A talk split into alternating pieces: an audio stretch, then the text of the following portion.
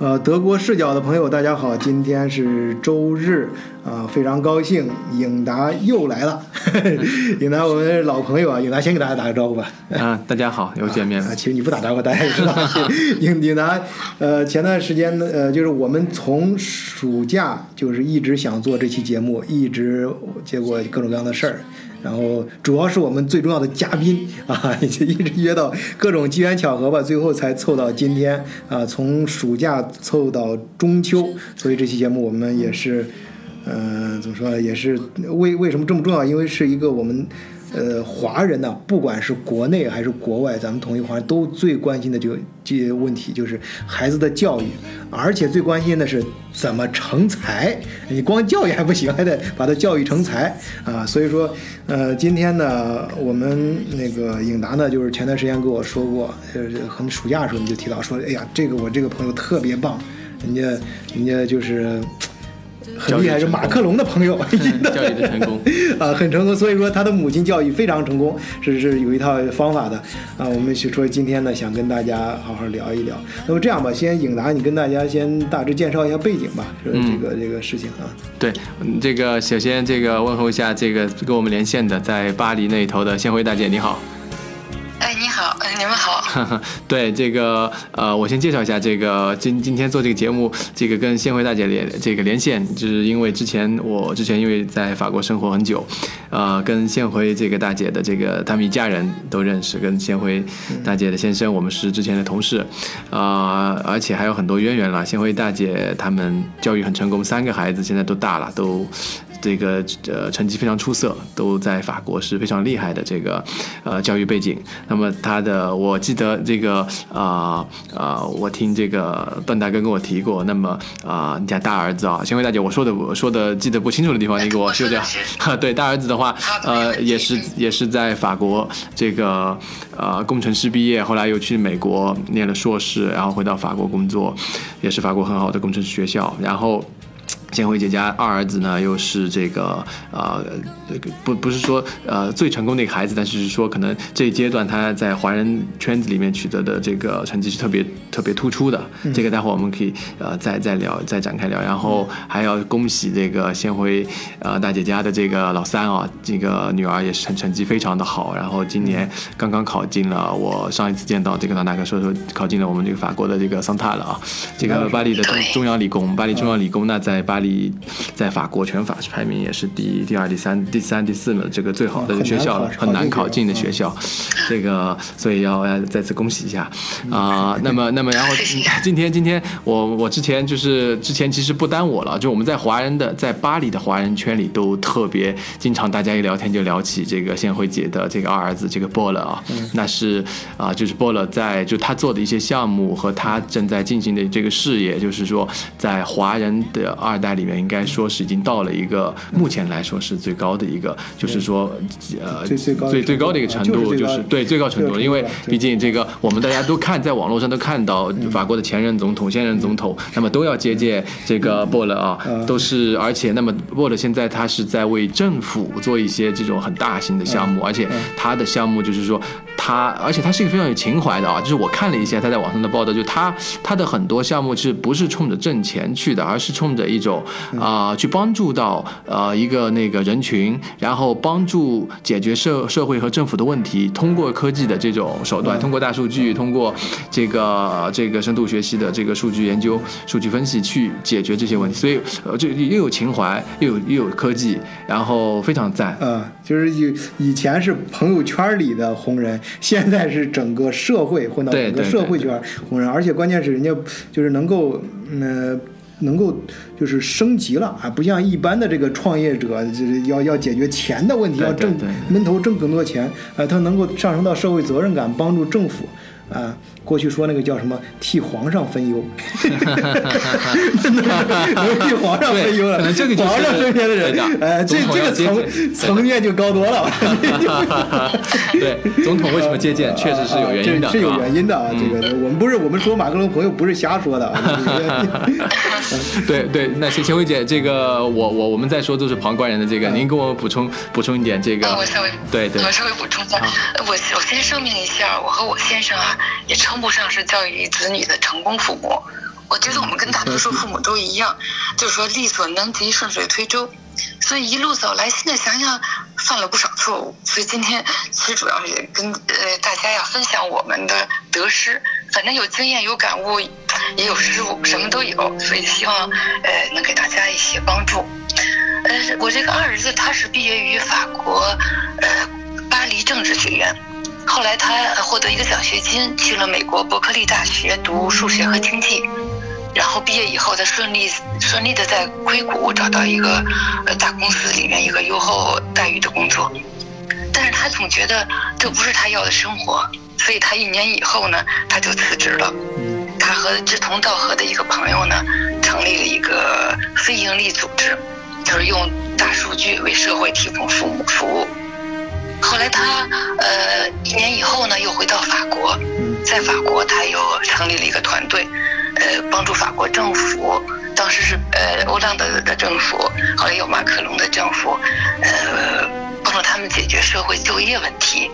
所以他那个呃，在二零五一五年，他就被福布斯组织就评为全球三十位三十岁以下，八呃，在世界最具影响力的社会企业家之企业家之一。二零一八年，他也被麻省理工呃。他有呃评选了一个欧洲三十五岁以下创新者，他也被评选上了。然后那个在欧洲峰会上也被呃呃也被评选为二零一八年人道呃人道主义奖，也被也曾经获奖了。嗯，所以他走的是一条哎，他走的是一条与众不同的路，但是特别艰难的一条路。我因为作为父母，我知道一个艰难的路。因为，因为他正在创新一种新的模式，一种新的技术为社会服务的一种模式，所以说很艰难，但是他很喜欢，所以我们作为父母的也是很觉得为他骄傲。这个我这个信息量很大，我 我反正好多没没没听明白，不过没关系，待会儿咱再聊。反正我能听过来就是什么麻省理工啊、斯坦福是吧？啊，一些一些一些非常我们平时都令人很羡慕的一些词儿啊，就是对比较高端、啊比较高端的领域。所以说，而且这里面我相信故事也有很多，特别是在艰难选择的时候呀，是吧？因为在在特别是在大家常人眼里，咱们我相信的那个呃，宪辉大姐也是咱平常人嘛，咱平常华人在海外。都 是也是想孩子多挣点钱，有个稳稳定的生活。你干嘛要选择这样？这中间肯定有很多故事的。我们不要紧，我们今天有时间啊，我们慢慢聊。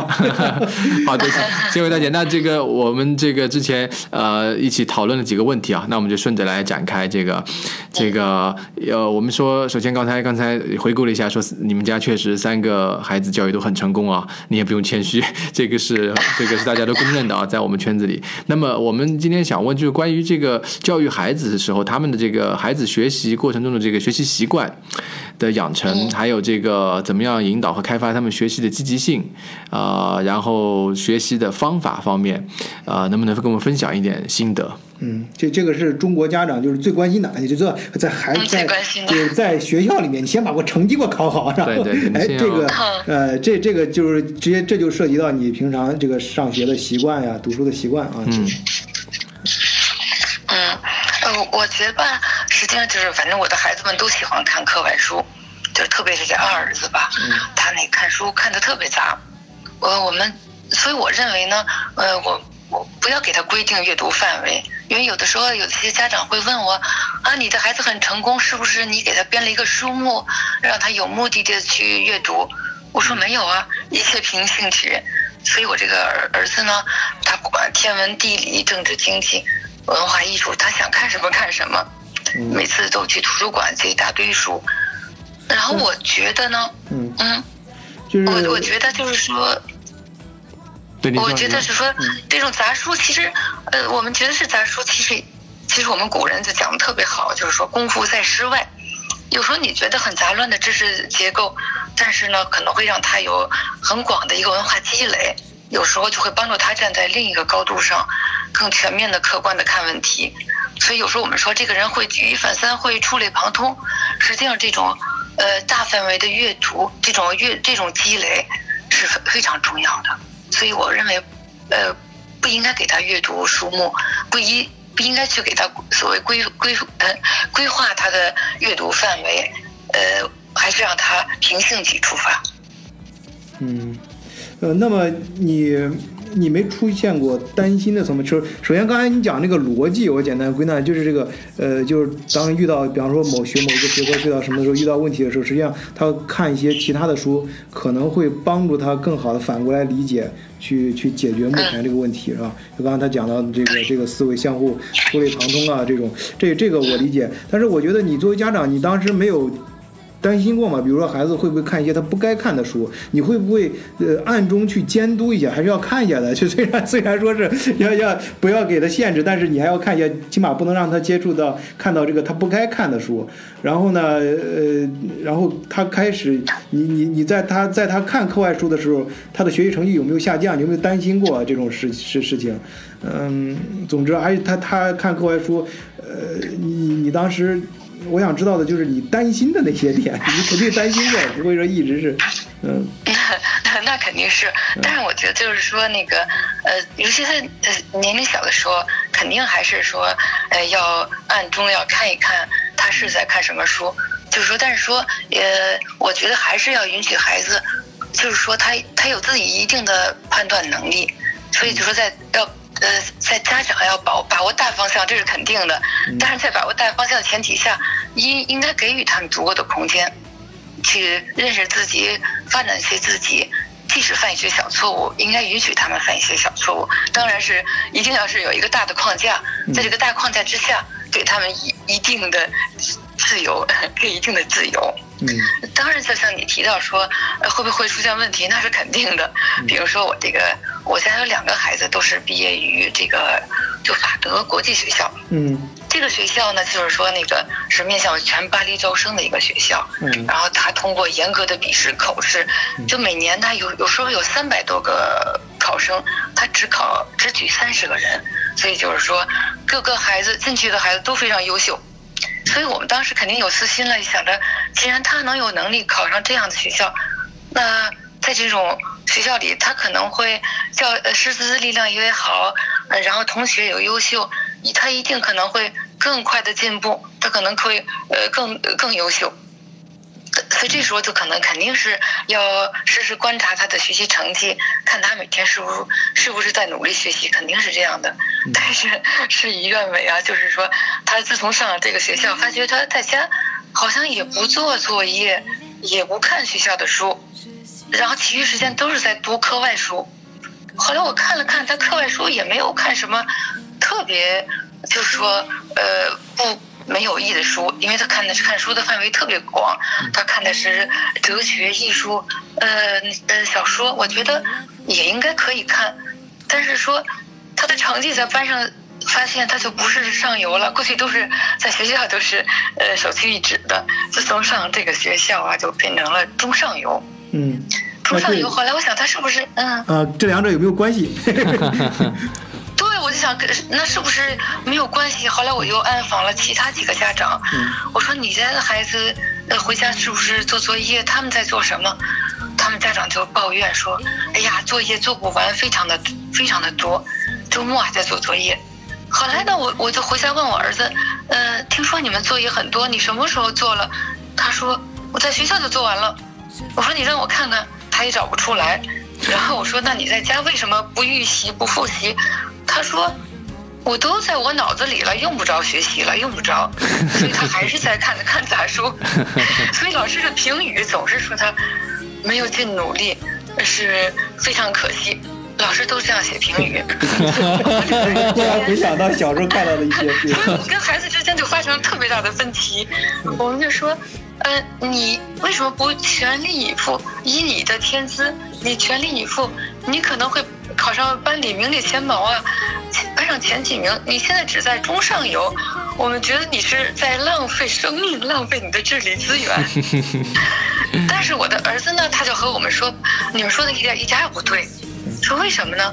说如果呢，你们只读课本，呃，就是我们啊，如果只学课本上的东西，只学学校的东西，我不就是成了学习机器吗？我就是个机器，然后我就没有想象力，我也没有创造力了。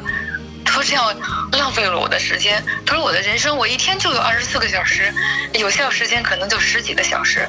如果要我把所有时间用于学习，我就没有时间学习别的知识，我也没有时间想想做自己喜欢做的事情，因为我们的精力和时间有限的，所以他说，我觉得如果这样做呢，我是觉得我是浪费我我的生命了。我很很会他说。呃，他说我的，他当时给我举个例，他说我的我的那个每一个人的知识结构就像一个长方形，他说一个呃有一个长和一个宽，那长呢就是一个深度，他说还有个宽度呢，但是说你们只想让我有个深度，学习越来越好，但但是我这个宽度就会越来越窄。说实际上最后翻过来说大面积是长和宽，长乘宽，但是我只有一个深度，没有宽，嗯我最后呃也也不会达到很好的程度。所以他说我现在虽然可能我的成绩，呃一时的成绩我不是得都是得满分，但是我有宽度啊，他们只会呃解决一个问题，只有一个思路，就是老师的思路。嗯他们得了一百分，他们得了满分，但是我可能有了两三个思路，这个思路也没有让我得到更好的成绩，但是我比他宽度大，但是我整个的知识范围、知识积累比他们要多。嗯他这样跟我说了，我觉得他说的好像也对呀，这个孩子说的也对。对，挺有想法的啊。而且这个这这个话很像，就就有点像高中生的想法了，这个 这个比喻啊，有点像。对呀，后来他这么一说，我就想，嗯，我觉得他说的可能也对，所以说我们可能。后来我们想来想去，我跟我先生讨论半天，我说他说的也对，这样的话我们可能也不能把我们的想法强加于他，说是我们总是中呃，就是我们大多数人都是说以成败论英雄，嗯。说得了满分得了第一名你就是英雄，但是我儿子说那英雄那第一名只有一个，那最后一名总会有，呃，所以说你为什么你们为什么只想让我当第一？那总会有第二，总会有最后一名，所以说你你们的衡量的标准是不一样的。我跟我儿，我跟我先生，我们俩讨论半天，我们俩说他说的有道理，但是我们不能允许他是最后一名。说总有，总有最后一名，我们的底线是不能是最后一名。后来之后，我们就跟他呃又严肃的谈了一回。我们说你说的有道理，呃，说我们现在呃也觉得我们的想法可能是不对的。我们说呃可能我们原来也老想让你争第一，可能是不对的。但是我们认为你要想就是说得呃当最后，我们也不能同意，因为在法国还是一个英式英式教育，精英这个比中国好啊一些。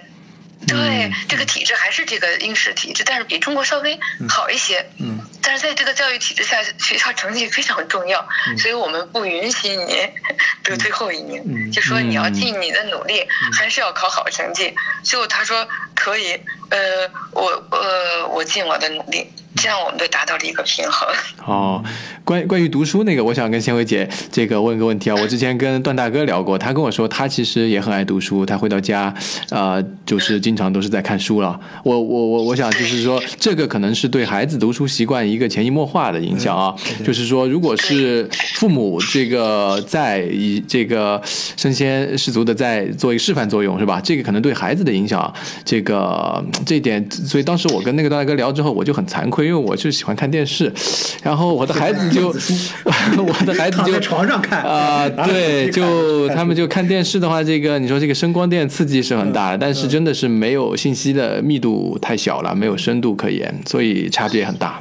嗯啊对，我觉得你说的特别对，因为我觉得这个是特最重要。其实教育，呃，子女最重要的就是父母的呃言传身教，这是成功的关键，我认为是。哦，因为呢是是，呃，我认为因为父母对待生活和工作的态度，啊，父母的言行和工作生活习惯，呃，乃至思思维方式了，都会潜移默化的影响到影响影响到孩子。所以我觉得有的父母就是说，经常问我啊，你跟我分享一下经验，怎么教育孩子？我就说，你们与其花大力力气，呃，绞尽脑汁想着怎么培养孩子的好习惯，呃，什么好的进积极上上进上积极向上的进取心，怎么让他对新事物有好奇心？呃，我说你们这些说这些其实都没用，你们应该先花力量改善完善。呃，改进完善自己，把从自己做起首先，首先把你做成你想让孩子成为的人。对的，对的首。先要把你自己变成你想让孩子成为那样的人。如果你不是，你就不要苛求孩子，因为你你这个父母是最好的老师，你自己做不到，你不要要求孩子。然后你这样没有说服力的，你是你你让孩子做一套，你自己父母你做的是另一套，你没有说服力，这样的话你你达不到你想的目的的。所以说，你首先要觉得我是一个最好的老师，我要言传身教，呃，因为这个原生家庭的环境和你父母的言行对孩子的影响，我觉得。是一生的，所以这个父母首先你要做好自己。你要搞搞不好那个，搞不好那个阴影也是一生的，是吧？说小时候人人有时候说好多童年的阴影，好多是父母小时候没弄好了。而且那个呃，还有一点就是那个这个言传身教啊，他我相信他有的时候可能是父母，我不一，比方说我喜欢看书，我可能。达不到那个程度，由于我这个成年人要工作什么的，但是要把这个方向做出来，起码给孩子有这个影响，这个方正引导到正确的方向上，然后和这个氛围，嗯，你像大家都比较喜欢看书了，有这个氛围，那孩子在家可能自然，哎，他就就开始看书了。那可能看着看着，他比他爹看的还多。对，是这样，对，是这样的啊。因为我就举个例子，当时我，呃。过去我有个邻居，这家邻居就是说，他们父母呃非常严厉，总是跟孩子说，你的成绩怎么样？呃，成绩不好，他就要要惩罚他，然后回家就说你要做作业，总是这样的。但他们父母一回家就看电视，他们父母在你客厅布置的非常好，但是没有书架，没有一本书。也就是说，他父母从来不看书，他要求孩子看书，所以他他的父他的教育非常失败。他的孩子从来一样跟他们父母一样，从来不看书。所以我说，可能就是说，我们不可能父母说做到，呃，因为工作也很忙，工作压力很大，回家也想，呃，也想放松一些，不可能回家就手不释卷，这这也可以理解。但是尽尽量制造一个一个氛围。嗯，要要让孩子知道，你不是回家就马上，呃，拿着电脑上网，呃，就去呃微信群里和朋友聊天，嗯，你也也是去呃在不断的充实自己，对很多事情感兴趣，呃，有求知欲，呃，这些实际上就是都是在潜移默化的，孩子都看在眼里的，嗯。所以就是说，还是要多注意，而且要在那饭桌上或者在聊天的时候，有意识无意识要谈到一些话题，引导孩子，呃，对对很多事情感兴趣。而且如果说我们，因为我们父母不是百科全书，不可能什么都知道，所以要跟孩子，也要跟他们说啊，我这个问题我真不知道，我们可以不可以一起去查一些资料，一起去看，和孩子一起进步。嗯。所以就是说，呃，这些我觉得 对孩子都非常重重要。嗯，所以说，呃，不能说对孩子的教育，呃，有一套规则，有一套规定，对自己有另一种要求，这种这种不一致，孩子都会看在眼里的。嗯，对，刚才就是我们那个你孩子，呃，这个小兄弟有一个很好比喻，这个不仅要看深度，还要看宽度。啊，我们这个宽度宽的再宽一点，增加一些更更更宽一点讲，就是除了一个看书啊，要要有国不不仅是课堂书，然后课外书呢，这个态度大家都听听明白了刚才。那么再宽泛一点，就除了看书，那呃还有没有就是把时间用在嗯跟学习没关的其他的爱好上啊？比如说呃培养有孩子呃学一些什么乐器啊，或者下棋啊，或者去玩什么小爱好呀，什么这种。嗯哦，那那都是因为我们，我觉得我们中国父母在这方面都做的都做的非常好。有时候我觉得惭愧，我觉得他们做的太好，做的非常好。嗯。但是有时候我觉得是，呃。功利性太强了一点，就是说，他们每每做一个爱好都要达到一个目的，说我要达到一个什么水平，我我要学乐器，我要考级，我要下棋，我要达到一定的段位。高考能不能加分？高考能不能加分？就是这种功利心太强了，目的性太强了，实际上就把这个呃做这个爱好。本身呀，本身的意义就给消减了，所以我觉得有点、有点、有点可惜。但是说，实际上我们都不能脱俗，呃，我们也是一样的。后来我，这都是我后来我说，后来我才意识到，实际上，呃，这样这样很不好，因为这个爱好实际上就是孩子放松自我、自自娱自乐的一种方式，一种减压放松的方式。也是一种倾听自我的一种方式，发现自己倾听自我的一种方式。如果都变成了要去考级、考段位，他们很很快会就觉得没没有任何意义了，因为又是成了一个多余的压力，就没有意义了。对，那个我的那孩子啊，是的，我的，孩子就是他，他就是学的钢琴，他弹钢琴呢，原来我也是每天都逼他像所有父母一样，每天说必须弹。一开始说弹一个小时，因为周围很多我很多朋友就是让他的孩子弹一个小时。我一开始也规定一个小时，后来发现一个小时不行啊，后来我就慢慢的就说那就半个小时吧。后来半个小时也不行，因为为什么？因为我这个孩子吧，他是一个性情中人，他不喜欢，他不喜欢那个循规蹈矩的，呃，去做那个技法练习、练基本功，他觉得太枯燥了。他就喜欢自娱自乐，他有时候烦恼的时候就在那乱弹一气，自娱自乐，所以他。它是一种减压的一种方式，他他不想呃说作为一种专业来专业呃走向，呃呃去去去锻炼，去呃练手法，呃练练技术，他不想，他觉得我不想作为一个音乐，我不想成为音乐家，我为什么要练这这么长时间？所以他觉得我们太不可理解了。他说你们，发觉你们，呃，目的性太强了，做每件事情都有个目的。嗯我说对呀、应该有目的呀，为什么没有目的？没有目的你就生活没有方向了吗？我说要有目的，所以这是两代人的我们的又一大分歧。我们呢，一定就说要有目的。我说最好坐上一个快速列车。我和我儿子说，呃，我给你个比喻吧。我说像我们经历人生这么多事情，有很多人生的经验，我们都把这些经验传输给你。你明白以后，就像你坐了高速列车一样一样的，就像一个高速公路笔直的在你前面，你马上就能一下就达到这个目的了，多好啊！我儿子说：“站到那有什么巨人的？肩膀上，你站到你爹妈的肩膀上了，已经。对呀，我说你站在我们肩膀上，以我们的经验，以我们给你提供的，呃，就像那个在高速公路上铺下铺上红毯一样，你一下就走向成功，多好啊！他说不是这样的，他说这样这样有什么意义？他说你马上达呃达到了你的目的，呃，你没有看到这个过程，你没有享受到享受到这个过程中的苦乐，然后呃你没有看到两边的风景，就像你坐到一个高速列车上，你看到旁边有好好看的地方，你也下不来，你就往前走，然后风景从窗边过了啊，嗯快快快的过去了，你什么也没有看到，你就达到目的，这目的有什么意义？他说我希望我这样，他说你看，虽然你们批评我，呃乱走，他一会儿东一会儿西，总在没有路的小路上走，有时候有路，有时候没有路，一路上给自己找麻烦。他说，但是我走出了与众不同的路，我看到了不同的风景，我尝到了各种呃那个甜酸苦辣，我都尝受过了，我我饱受挫折。他说，我觉得 我的人生很有意义。嗯，就是就是这个高晓松说那个啊，说是人类总要有一部分人去走那些没有人走过的路才行，没有乱走过的路啊，乱乱趟才行。还有那个谁，让对呀倪倪倪匡啊，就是说那个说。呃，这个世界之所以进步，大都是因为下一代人不怎么听上一代人的话。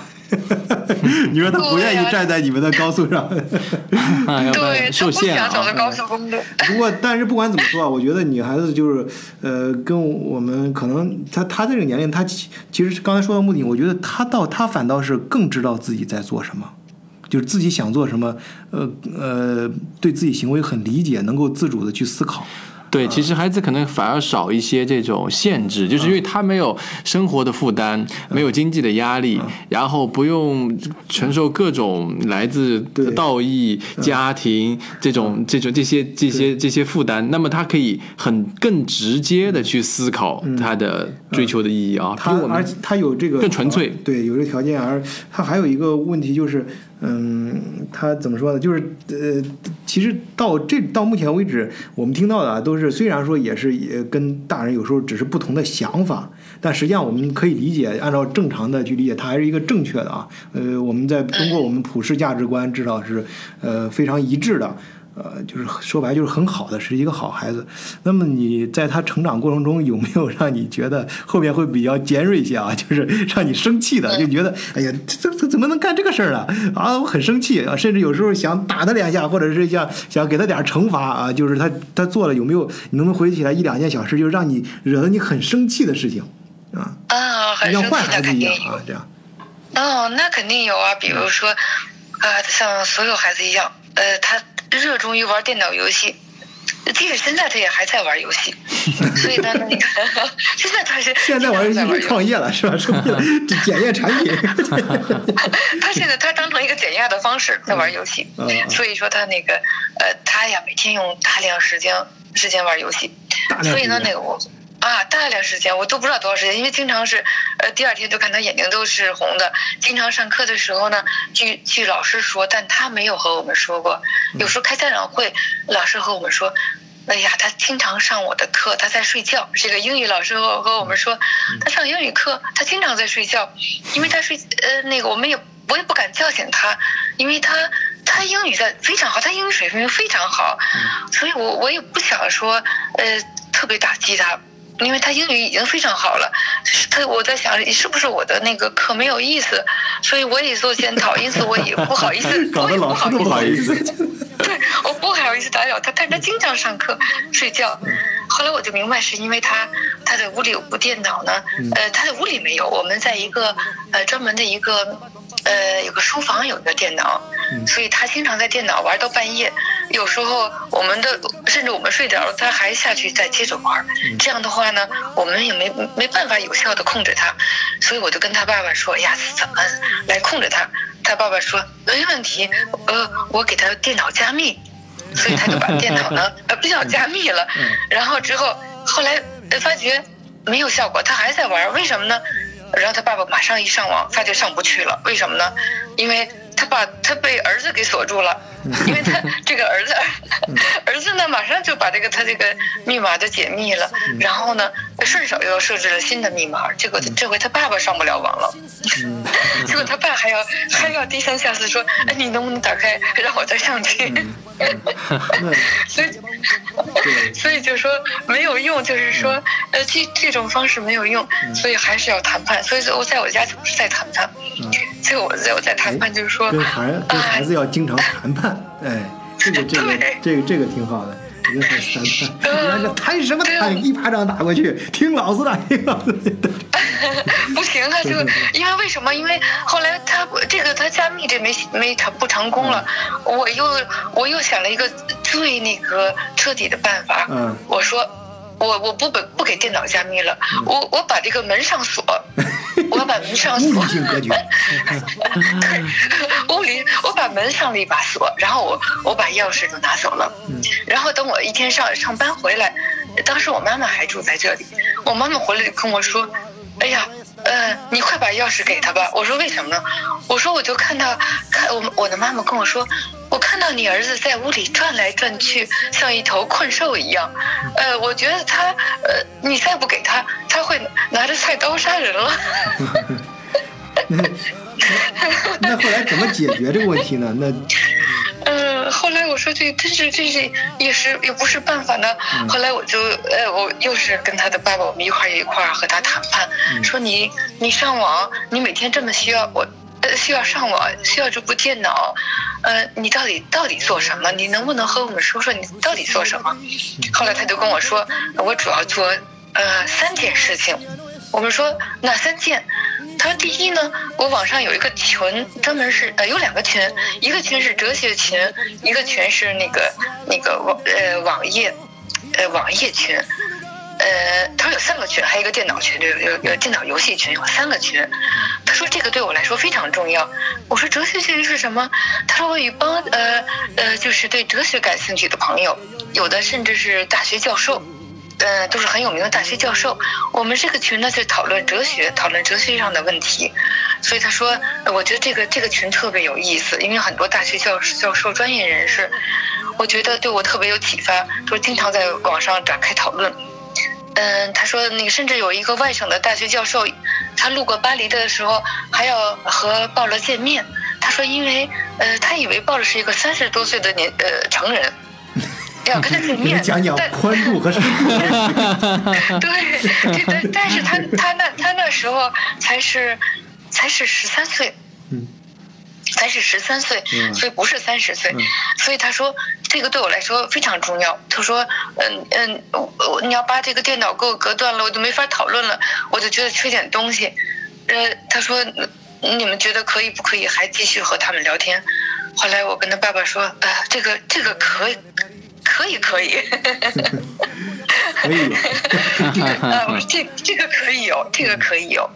后来我呃，然后呃，但是说不要搞得太晚，呃，太晚的影响学习。他说可以。后来说这个，那你这个网页是怎么回事？他说他是因为他在自学，在网上自学了编程。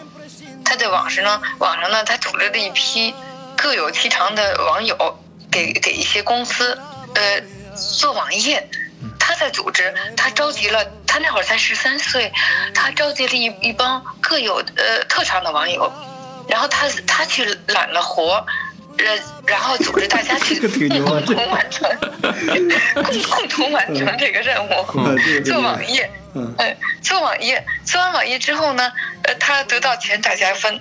呃，然后所以他他十三岁就得到了人生第一张那工作支票，然后他给大家分，但他没有一点儿那个对那个钱没有一点儿概念，所以他得到了钱给大家分了分，然后就买接着剩下的钱买了电脑游戏，然后就就不剩下什么了。后来我们说，哎呀，这件事情是一个挺有意思的，但是能不能少做一些？我说，这件事情你将来有的是时间做，你现在做不就是呃浪费时间？如果你浪费时间了之后，你拿不到呃那个好的文凭，也许就把你的未来这条路阻断了。所以你还要至少的学习成绩差不多，能进到你比较满意的学校，这样开启一扇门，让你以后呃想做你所有想做的事情。你这，所以你这个要控制一下，就是少接一点活儿，不是呃，在假期接点活儿，平常不要接活儿，可不可以？或者说把把活儿挣更多的让别人去干，你就组织一下。哎，这个这个谢慧姐说的很好啊，不要错过路边的风景，但是也不要错过一扇门。对，你也别把重要的门给我错过了。嗯，对，我说这门没有关上，你什么也做不成了吗？呃，他说我，呃，他说不是这样的，他说我发觉我在我这群里有很多高中都没高中，呃，毕业都没有文凭的人，他们很能干呐。嗯，哎，他说也不是这样的。我说，但是我说，但是他们的路多艰难呢。现在他他们还要归你来一个十三岁的孩子领导去揽活去生活。对，哎，你跟他这个讨论辩证很很好啊，这这这这很好。嗯嗯嗯嗯，我跟他在在辩论，后来他说，呃，你说的也对，呃，但是我我可以给你保证，我肯定会有一个好的文凭。但是说，呃，我当时想的是给他设计要上 Polytechnic，就上上那个综合理工，就是法国第一这个学校。我说你有这个潜质，你可以上。他说我这个可能够呛，我一上这个学校，那分数要求特别厉害。我要是达到这个分数，我就整天就是学习，我不可能干别的。他说，呃，这我我做不到，但是我可以给你保证，我肯定会上一个属于一流的学校。他说这呃这个我可以给你保证，但是我保证不了上上这个学校。他说应该是不可能的。后来我也我想想我可以接受，我说这我说这个我也可以接受，但是你要上一个好的学校，所以说要合理安排时间，可以接点活要假期里接，然后呢你要更多的发发挥别人的能力，呃你要是组织别人去呃把这个呃把这个活。做完，你自己要尽量呃少耗费精力，这个他也后来也同意了。就是这个这个网页的，我觉得也挺好的。实际上，这也是让他练了那组织能力，发发现也练了他组织能力，还有他的那个他的就是说自己呃自发能想到。嗯，对，所以我我后来这个我也同意了。然后第三个他说还有一个电脑电脑游戏群。大家一块玩还有我我不懂，他就说还要一块晋级什么的哈，一块玩这个我说这个我说，哎呀，这你最好不要玩他说我不能不玩他说呃我要不玩了，不玩游戏我就觉得哎呀，我就觉得我缺点什么东西，我我要玩他说你不能说就像你跟爸爸一样，整天就是工作，你们没有一点个人生活，就是工作。我也不能像你们一样。嗯，我觉得他说的也对，我跟他爸爸整天就是工作，没有别的，在我们的人生词典里没有别的，就是工作。所以他说我嗯我不能和你们一样，我觉得你们太可怜了，你们你们你们我不你们不好。他说我不想像你们那样生活，我要玩游戏。后来我说那玩游戏呢？呃，那你你要掌握好时间，比如说看你第一，你先，我当时说给让给他画了一张表格，就是说你在玩游戏之前之前先一个一个呃问一下这个问题。我当时给他写了个表表格，呃，大意是这样的：第一，你做完学校的作业了吗？画一个勾。第二，你明天有没有考试？你今天复习了吗？画一个勾。第三，明天你有什么课？你可不可以可可以不可以？呃，粗略的预习一下。嗯有把有问题的写一写一下，第二天有目的的去听，不不明白的问老师，画一个勾。第四个，你明天上学的东西都准备好了吗？如果明天上课上课上数学课没有数学课本，呃，这肯定不可以。都准备好了吗？呃就是一样一样的画勾，都准备好了，好，你可以你可以玩一会儿了。嗯，量化管理。对这个，贤惠姐，这个你这个 checklist 啊其实就是一个很科学的方法，其实已经把主次调理。如果就是孩子们这个执行下来，其实真的是已经很好了。这就这就是一个方法，这就是一个方法。对对，这个具体可操作的啊。呃，但是我不知道他，因为我我不能，我后来我想呢，刚开始我想坐在他旁边看他是不是这样做，后来呃，我发觉不可以，因为你呃孩子，你你要想他是一个个体，他不他不是你的一部分，他是一个个体，你要给他自由，嗯你要相信他，给他自由，这样他才可以自信。如果他总是说依赖着父母在后边说什么，他他做一切都是为了父母，那他不会不会有有主动性的。有一天你不可能陪伴他一直去，呃，他的一生你不可能陪伴他的，一定让他有自己自主性、自己管理的能力。因此呢，我就说，呃，我现在对你，我跟你打把大原则说了，方法也告诉你了。现在呢，我就是说，呃，给你自由，你自己去去应对这这一些，自己去组织。如果某某某一天我发现你没有做到这些，结果不是这样的，那我可能就会采取点儿强制措施。我，所以我 最后呃之间是有反复，一开始有有一段时间就比较好了，发觉好像学习成绩也上去了，也也可以了，但他还是孩孩子，孩子总归是孩子。过一段时间呢，发觉收到成绩单以后，我结果又开始暴跳如雷。我和我我先生，我们两个，我们俩我们经常是两个人在一起生，先生气，我们两个先互相发泄一下。这样的话呢，对待孩对待孩子的时候就能稍微平和一点儿。所以我们两个拿到成绩单，嗯 我们先研究一下，说你看，怎么这回又有好多七分六分？因为他们学校是十分制，其实七分六分就相当于，呃，在法国相当于十二，平均就是十二十四分，其实也算比较好的成绩了。因为那个他们这个学校是非常好的学校，评分非常严格。其实这个分数，我现在在想，已是已经是。呃，不错的成绩了，不不是优异成绩，已经不错了。但是我们哎，那呃很这个隐拿可以解释一下，像七分六分相当于百对，如果相当于十四分的话，那在法国，比如考到十五分是很好的分了，对吧？就相当于对百分，他已经是按照一百分来衡量的话，多少分了考的？那至少是呃八十五分左右了。嗯，八十五分，那是很对很高的成绩了对，那就不错了。对，因为到十到十五分就是九十分以上了，十五分以上因为很少了。嗯，呃，但是我呃呃六分都低一点，六分就是十二分，十二分就大约七十来分，嗯嗯，应应该是。所以我们我我们觉得怎么会有？关键还不是这个分数，还有老师的评语，各科老师的评语都是说他有能力不努力，就是说我我把 这个回想起来小时候很多同学都得过这样的评语了。哎呀，你这孩子是可造之才呀，但是为什么不好好努力呢？啊，对呀，呃，我就把这个老师这个评语，就是所有的老师，当然有的有的老师特别含蓄，有的老师那个说话讲究修讲究修辞，但是我把所有的这个评语都用我的都翻译了一下，都翻译了一下，做了个总结，发觉最后都说的是，被我总结就是有潜力不努力，呃，就是六个字。所以说我们就很不高兴啊。后来呢，就是说这可怎么办呢？然后呢，呃，就是说，我我这个人吧，就是有点毛病，就是馊主意特别多，就是说太多的馊主意。加引号。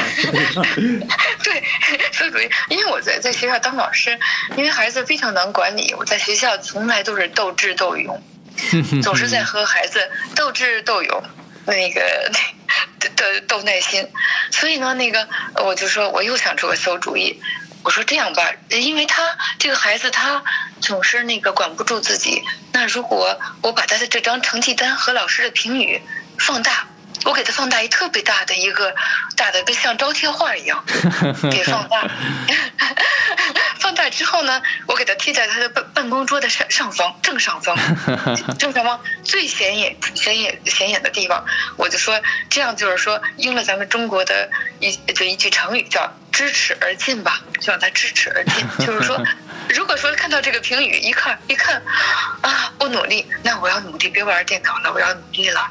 就是说，以此来鞭鞭策他，就提醒他，鞭策他，让他说，呃，我我可能还要努力一些。就是我这个馊馊主意，结果这馊主意最后告诉的，想想想学我这个方法的的父母千万不要学，没有用。完全完全没有用，完全没有用。呃，后来我就注意到，视若不见。就是我的 啊，视而不见，他心态视若不见，视而不见，视而不见，视若对，他那视而不见，所以他就把他眼睛把这个忽略掉了。然后有时候我都替替他提了一份心。有时候家里来了朋友，朋友的孩子，然后就马上跑到孩子房间一起玩的玩。我这时都为他捏一把汗。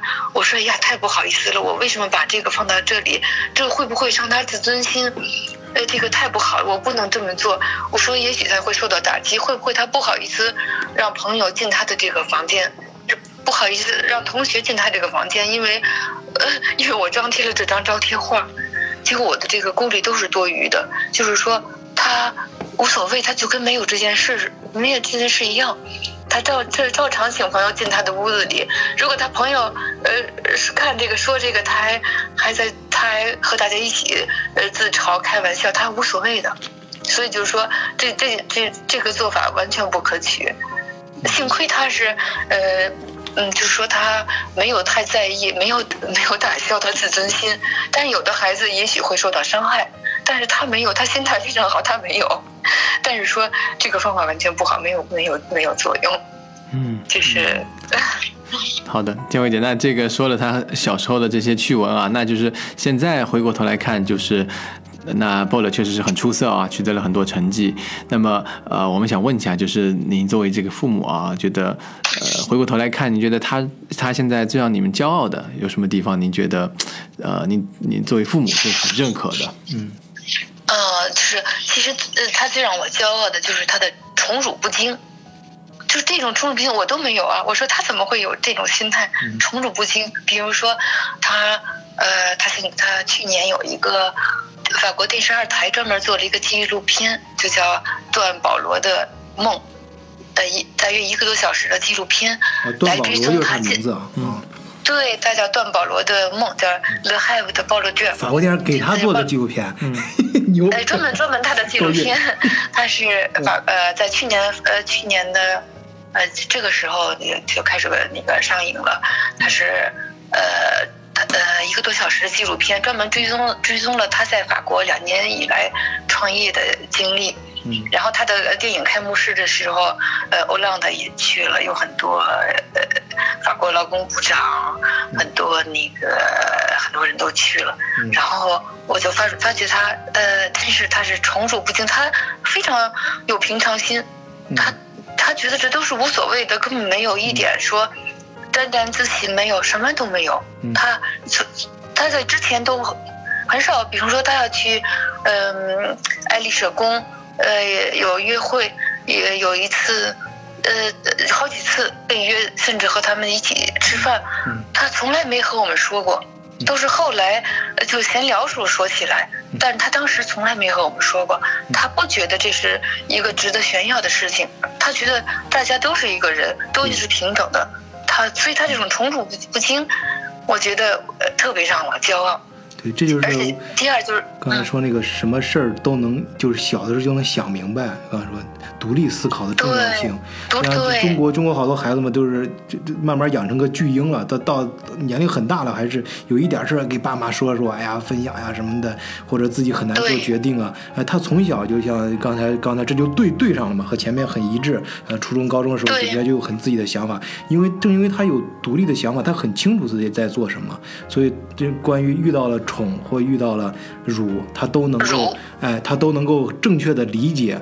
然后自己，然后会从容的去面对啊，面对，啊。对你说的非常对，他就是时刻保持着就是独立思考的能力，它是一种定力，就是这种定力，我觉得有时候。呃，很多成年人都没有，就是他的这种定力都不是，就是一种张力。我不知道怎么来说这个字，可能是一种定力，也一种一种张力，很多人都没没有的但是他具有，嗯，好，您您说第二点，刚刚才刚才不是我我不好意思打断你了，刚才你要说第二点是什么？啊，对，我就说他这种呃呃这种，刚才这第二点就是我刚才要说的，就是嗯。在这种独立思考的这种定力他有，然后就是说呃他的这这种平常心，就是呃和就是很多人没没有的，因为他给我当时呃很多呃有两三年他给我他给我就是说说你看呃我给你举个例子，就是说我们是其实人呃。不要像很多人一样把人都分为三六九等。他说我我听你们说话的时候谈论，呃某个人的成功的时候，好像你们无形中给给人都分了三六九等。你们说一个人成功的时候，都要说他在什么大公司工作，他是什么职位，他挣多少钱。你们就把这个一个人的成功，这和这些都画成一个框框，都给他一个定位，这就是成功。你们实际上已经。你们总是说平等，实际上你们把人已经化成不平等。他说，这对我来说根本不是这样的。他说，比方说，他有一次去美国出差，他说我上午在和几个那个亿万富翁在一起吃吃早餐，在一起开完会就吃早餐。他说中午下午没什么事情，他跑到大街上和很多和两个流浪汉分享他们的罐头，在大街上晒太阳，和他们聊天。呃，和他们分享，和和他们分享那个 那个罐头，呃，他觉得他也过得下午，他觉得他过得这一个下午没有比和呃亿万富翁早上吃早餐的、呃、那个上午，他觉得一样有意义。嗯，他并没有说画成说人不一样，那个我们还体会不到，无法体会到这个，这个没到没到一定境界是体会不到的。那他说是对我来说是一样的价值，我没认为说都很都很和特别这种价值。，两个经历。呃，对，所以这就让我非常吃惊。我就说，实际上，嗯呃，他们他们这个，后来我我在想，我和我先生在说，我说这是因为我们已经给他们了，给他们提供了的一一定的物质基础，能让他们这样 达到这种境界。如果他们经历了我们的苦，我们为生计而奔波，他们和我们想的就不一样了。对对，对这点很重要。有的时候是这样啊，这个成长经历很重要。呃这确实是。对，呃，这个中国有一句古话，就是不是太正确的这个古语是怎么说？叫做这个呃，富的人这个习惯什么品行自然就会好，穷的话就会生一些 那种呃恶习就会多。就是我不知道那个原话是怎么说的啊，待会儿可以再查查。嗯，然后但是后面呢，我们想，嗯、想那个最后呢，我们想问最后一个问题呢，就是可能会稍微，呃，就尖锐一点，但是呢，这个是，就是你可以不用回答啊，这个如果是那个你要不好回答，因为这个是我们海外所有华人家长啊都会，呃不知道不一定会说，但都会面临的，而且心里面会慎重思考的一个问题，就是你的孩子呢，你是在他成长过程，你希望他。跟其他华人小孩一块玩呢，还是多跟当地的呃其他种族的小孩，尤其是法国小孩啊一块玩？呃，他的朋友圈儿一般中国人比较讲究这个嘛，近墨者黑，近不是近朱者黑，什么近近朱者赤呃，近朱者赤，近墨者黑。然后或呃，或者说你会引导他去什么样的高层的朋友圈，引导是什么？反正这种呢，我们我们没有必要说对错啊，因为这个咱们中国人家长都理解，都会有这个想法。嗯，啊，因为孩子的朋友圈很讲究嘛，就而且中国人特别讲究这朋朋友圈的问题，呃，而且他包括他甚至他交女朋友啊，你你最好也要找什么样的呀？呃，这种门当户对或者是什么样的啊？这这就这这方面，就孩子的社交这方面，你你有没有嗯很非常刻意的这样子去呃引导过啊？或嗯者是有有也不能说有什么有想法嗯嗯，那也不是刻意，但是肯定是说也很重要。就是像刚才你说的，近 近墨者黑，近朱者赤，所以当然一定要要注意，因为那个孩子尤其小的时候吧，他没有明辨是非的能力，所以呢，更得就是有意无意识为他们创造条件，就结交适合的朋友。我觉得这个适合的朋友，不能给他规范于说是华人的孩子，还是呃法国人当地的孩子，呃，你不能这样划分，只是划分为这些孩子他们是不是能给这呃能够和他互互相激励，能不能能不能志趣相投，能不能有正能量。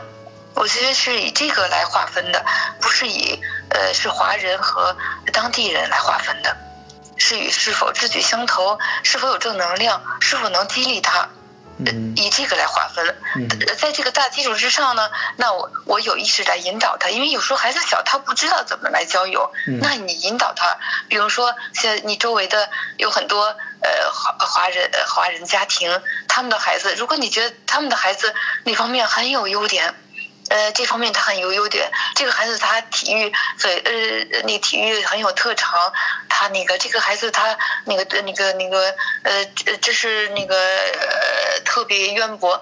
然后这个孩子他可能那个呃呃，可能反正每个孩子有优点，然后你就有意识的去。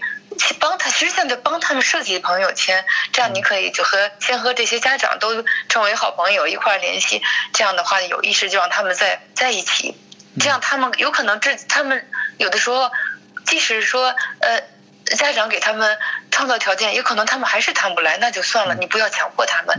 但是说也可能他们志趣相投就成为朋友，但是说不能局限于说呃非得是华人朋友，也可能是周围法国朋友，而且他们的孩子也很好。这样你就是有目有目的的，也不是有目的的，就是说那个还是要谈跟父母也谈得来，有共同的教教育理念，和他们一起，呃实际上是共享。然后让他们还让孩子呃呃互相交流，呃互相促进，呃所以就是说肯定是是这样的，但有时候会突然发现他们自己没有呃。一方面，按照我们的这种设计，可能也交了一些朋友，但是你不能避免，他们可能还是自己交了一些朋友。然后，但是你觉得他交这个朋友好像不合适，觉得他不爱学习，有很多劣习。呃，你你你你过生日请他们来的时候，发现他们很没有礼貌，觉得这样的孩子不会好。嗯，你怎么办？啊，对对对，这这是我很想问的这个。嗯，这种时候呢，呃，你我就觉得你千万不要说。首先就说，我觉得我们的父母那个言行一定要特别注意在孩子面前，呃，因为我看很多家长自然而然的就说，啊，你今天呃请了十个朋友，这个朋友都是法国人吗？有没有阿拉伯人的孩子？有没有黑人的孩子？其实这这样做非常不好，因为你们在这个孩子就会非常反感。他们对你非常很反感，说你们这么种族歧视啊！他觉得这个，他就他在心里就开始觉得，呃，对这父母就有点怀疑，说你们总口口声声让我们做好孩子，可是你们这么种族歧视，你们不停的说，呃，就把朋友都要画一圈，不能有阿拉伯人的孩子，不能有黑人的孩子。他说，所以孩子也很不理解，实际上孩子是非观念就是慢慢这样形成的，所以，呃，一定不能这么问。所以我就说啊，你都请了几个朋友，太好了，那你就来吧。可能来之后发现有几个孩子，你觉得不合适，然后这样的话你就跟聊天的形式说啊，今天有几个孩子，我觉得呃有几个孩子特别有礼貌，觉得我觉得特别赞赏。比如说我说我特别喜欢谁跟谁，那你觉得是不是这样啊？他可能说啊也是。我说但这两个孩子我觉得有点怪，你觉不觉得他们好多言行有点做的不好的？他就会思索说哦可能是他可能这样不好。后来我说，那可能是他没有注意到，可能慢慢的会，嗯，他们家长会教育他，老师教育他，慢慢他们也会改的。但是你就每次就是说有意无意识的让孩子看到，这是这是个缺点，这这样不好，这样他自己后来就有一定的是非辨别能力，他自己慢慢的有一天你突然发现就是说我不和他交往了，为什么？我发现他怎么呃这个不好那个，他就有一定是非能力了。他说他说谎话，他不尊重别人，呃，他随便拿别人东西，他就看他他就不想和他交往了。嗯，对，让他自己去判断，自己做选择。对对对对，但是在之前要给他一个是非能力。嗯。嗯，对，刚才说这个种族融合，我突然想到一个画面，就是我很多年前我在 Facebook 上看到过，呃 u l 拍拍拍出一张照片，他应该是在美国跟那个法国很有名的一对夫妻啊，那个男的叫 Jamel，是法国很有名的影影星，然后他的那个他当时太太 Vanessa，那个 Vanessa 的话是法国非常漂亮的一个女主持人啊，他们贴出照片，他们在美国相遇啊，那一个一个摩洛哥人，一个这个法国人，一个中国中国裔的。美法国人啊，非常的这个呃融合的很好啊。对我我我跟孩子也是，我孩子也遇到这种问题。像我到我现在也很注重这个，就是我去说哪个孩子说哪个孩子他的什么性格不好，他的什么行为不好，而不是说他是因为他是什么人。嗯，这个这个千万不要说是什么人。嗯，尽管我们家长是有这种总结的，比如说哪一类人，这哪个种族确实有些什么习惯，但是呢，他不要让孩子过早的有这种定性的，不是说害怕他到一定年他肯定他自己也会也会总结出来。但是我们要教会他正确的逻辑啊，正确思考，是因为他的某个行为定义了他不好。因为我而且我也明显发现，我我孩子就是有些就是德国小孩，就是白人这种德国小孩。金发碧眼的这种，那有些习惯就是不好。有些孩子他有那种天生的，或者是反正某某些很不好的性格。呃，我就是不让他，我就反正想办法不让他跟他，不让他到我们家来玩。我我就呃，那我觉得不要，我就是说让他让他来。让他来，但是说让他让他表现，然后呢，就是慢慢启发，但是你不要说特别生硬，说你看他做了做，不要慢慢启发他，说啊，你看这样这样，他慢慢他就是他自己有有是非辨别能力之后，他自然就疏远这些人了。嗯，对，他自己就知道那个呃，这个辉姐比我有耐心的多呀，我都有时候直接跟孩子说，但是我觉得你这个真的这个很值得我们学习，就学会跟孩子对话。啊，跟孩子辩论，甚至跟孩子斗智斗勇一块儿行。对 对，要平等的哎，这种成为朋友兄弟这种关系啊，这个会更好。这样让孩子从小就有这种独立思考能力，知道自己在干什么，也知道自己真正想要什么。嗯，是的，嗯，所以就说这个朋友圈肯定是大人在引导，然后但是不能说呃。完全由由大人硬性规定是不可能的，他可能会犯一些小错误，他他结交的有有在某一个时期可能有不好的孩子，但这时候要大人所能做的就是说，一定要在旁边看着观察他，尽量不要被被这个坏孩子拉走，嗯，然后往尽量往这方面拉，但是他。在具备了这种判断是非的明辨是非能力之后，他自己会自动的断掉和这些坏孩子联系的。等到一定年龄，我觉得到了高中以后，基本就是说他这个价值价值观形成以后呢，就是他一本这种思想价值体系成呃就是有了以后。他自觉的，他就不会就会和这些孩子疏远了。我说的这些都是在初初中初中以前会这样，到高中以后我就没有这个问题了，因为他他的做人原则，他的那个思想价值体系已经已经成型了，基本成型了，就就没有就没有多大危险了。所以在这这个这个阶段呢，就是大人呢，为了培养他这个，所以要给大人要培养他们这种正确的就是价值观。要所以要要设立一个基地，我就说一个培养基地。这个基地就说这种基地就说要外松内紧，嗯，不是 要那个外松，是内松外紧还是外松内紧？也就是说，呃，在外内紧，也就是说外边看来，对，就是外边看着很松，好像我没管他。对，就好像是说我没管他，你对，就就好像说你你愿意请谁就请谁，你愿意和谁玩都没关系，就是外松，实际上里边是紧的。然后就是说，呃，如影随形，就是说，你就跟着这影子，你你看不见，都是像影子一样，但是你会跟着它的发展在，你去在变化，这是你这个培养基地。就是说，你看着没有框框，实际上，呃，这个框框是由他自己来划定的，所以要这种方式。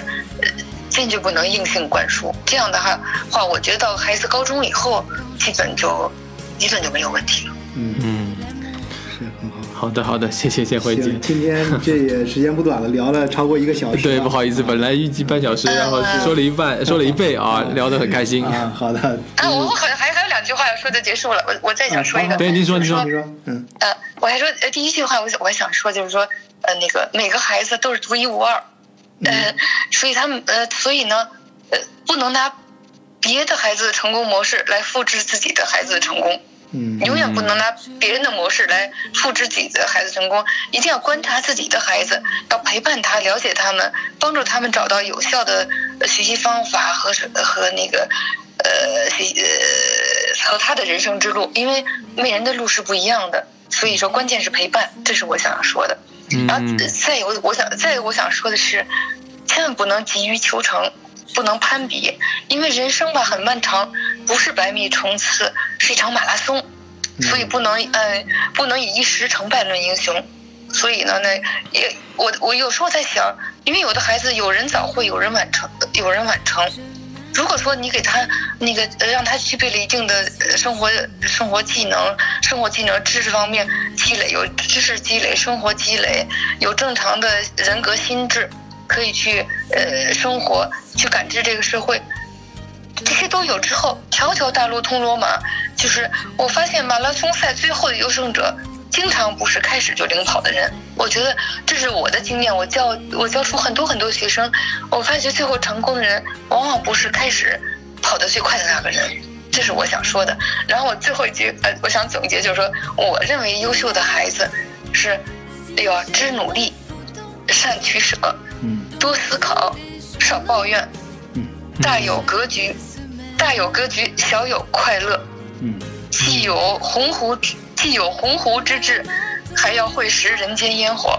嗯，这个演的很好，讲的非常好啊这个这个非常好我们就我们就不需要总结了，对对对对对已经很到位了，非常非常棒啊我我我刚才不过我刚才在说这个大姐在说的时候啊，我一般就在这儿本来想怎么总结，一看大姐总结这么好像不用了，但是我脑子里一直在想，不知道怎么回事，反复在想一个画面。呃就是那个有点儿那个，我发现有点强迫症了。就刚才那大姐提到那个早上在分分享，跟亿万富翁一块儿分享这个早餐，然后下午跟这个这个这个流浪汉分享一一个罐罐头。我一直我刚才我脑子一直很在那想，这个不会吧？如果去大街上，我去跟一个流浪汉从流浪汉手里面那个拿过来一个罐头一块儿呃挖着吃，讲健康，我一直纠结这个画面，我很纠结，我总觉得不可能。后来后来我后来我转念一想到，对，我觉得我是真傻。人家说这肯定不是这意思，大姐说的是，人家是可能是人家自己带了一块罐头去找流浪汉，哎，咱们打开一块吃，或者自己带啊的什么不是不是啊？他真的是从流浪汉手里面拿过来罐头，对他从流浪汉手里，他那他不担心什么健康什么问题啊？脑子里面这些都是没有的，啊所以他他是特别一个简单的人，太简牛了就是，硬太硬了，这个太硬了。对他没有，因为他和和我，他经常说我，嗯说我们是你们把一切人先假想为，呃，有敌意的人。啊说我们我们两个人的分歧就是说，他说我觉得你总是在一开始的时候总是对所有人抱有一个戒备之心，然后通过慢慢了解，你再解开戒备。他说我不是，我一开始就把所有人都当成是最好的人。嗯呃，如果说他们做了对我不好的事，我在戒备。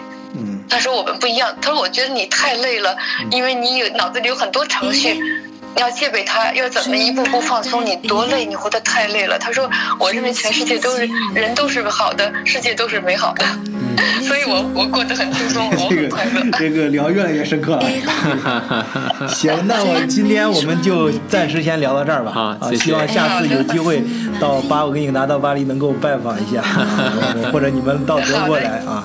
欢迎来德国做好的，客有。机会也希望到时候我们再聊天。到时候我们也能出去吹牛了。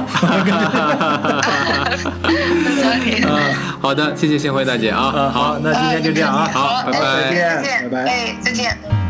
Hélène, je m'appelle Hélène, je suis une